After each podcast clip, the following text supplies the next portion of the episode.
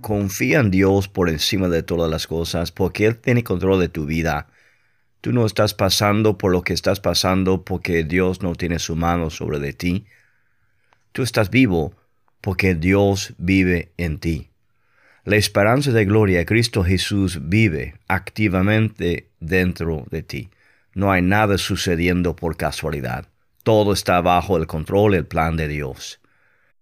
Segundo de Corintios 1, versículo 9 dice, Nos sentíamos como sentenciados a muerte, pero eso sucedió para que no confiaremos en nosotros mismos, sino en Dios quien resucita a los muertos todas las cosas van a trabajar por tu bien. Dios tiene control de tu vida, de cada segundo de tu vida.